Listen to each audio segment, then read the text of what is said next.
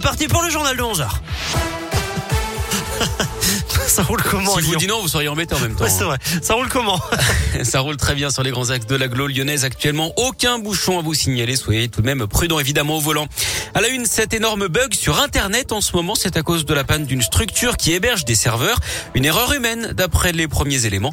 Du coup, des milliers de sites sont inaccessibles actuellement. Faut-il durcir les sanctions en cas de fraude au pass sanitaire C'est notre question du jour sur radioscoop.com. C'est en tout cas ce que prévoit le gouvernement alors qu'un projet de loi est étudié en ce moment en Conseil des ministres. Il prévoit jusqu'à 50 prisons et 75 000 euros d'amende en cas de fraude.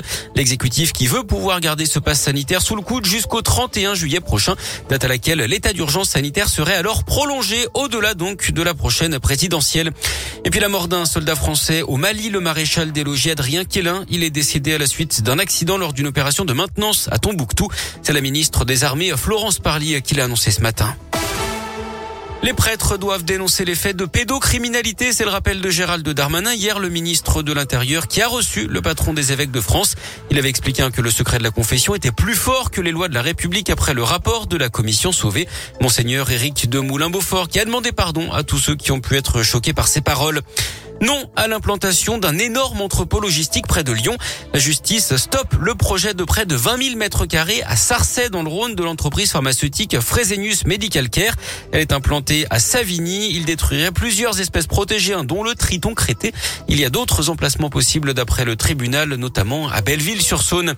Peut-être la fin de la galère pour Iman et Rabat, les deux étudiants en grève de la faim devant l'université Lyon 2.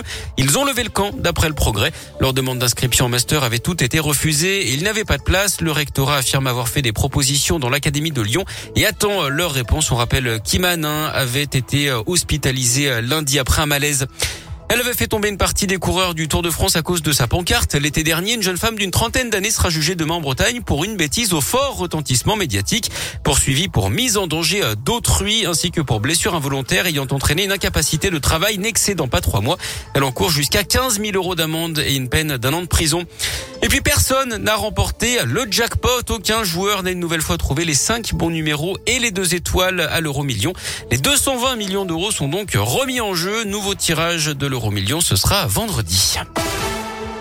Du sport du foot et un nouveau pays qualifié pour le mondial 2022 après l'Allemagne cette semaine. C'est le Danemark qui a décroché hier son ticket pour la prochaine Coupe du Monde.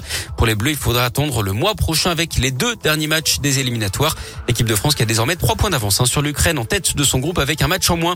Et puis un Français qui brille au tournoi d'Indian Wells en Californie, tournoi de tennis. Gaël Monfils est qualifié pour les huitièmes de finale. Il affrontera l'Allemand Zverev, quatrième mondial, la nuit prochaine pour une place en quart de finale.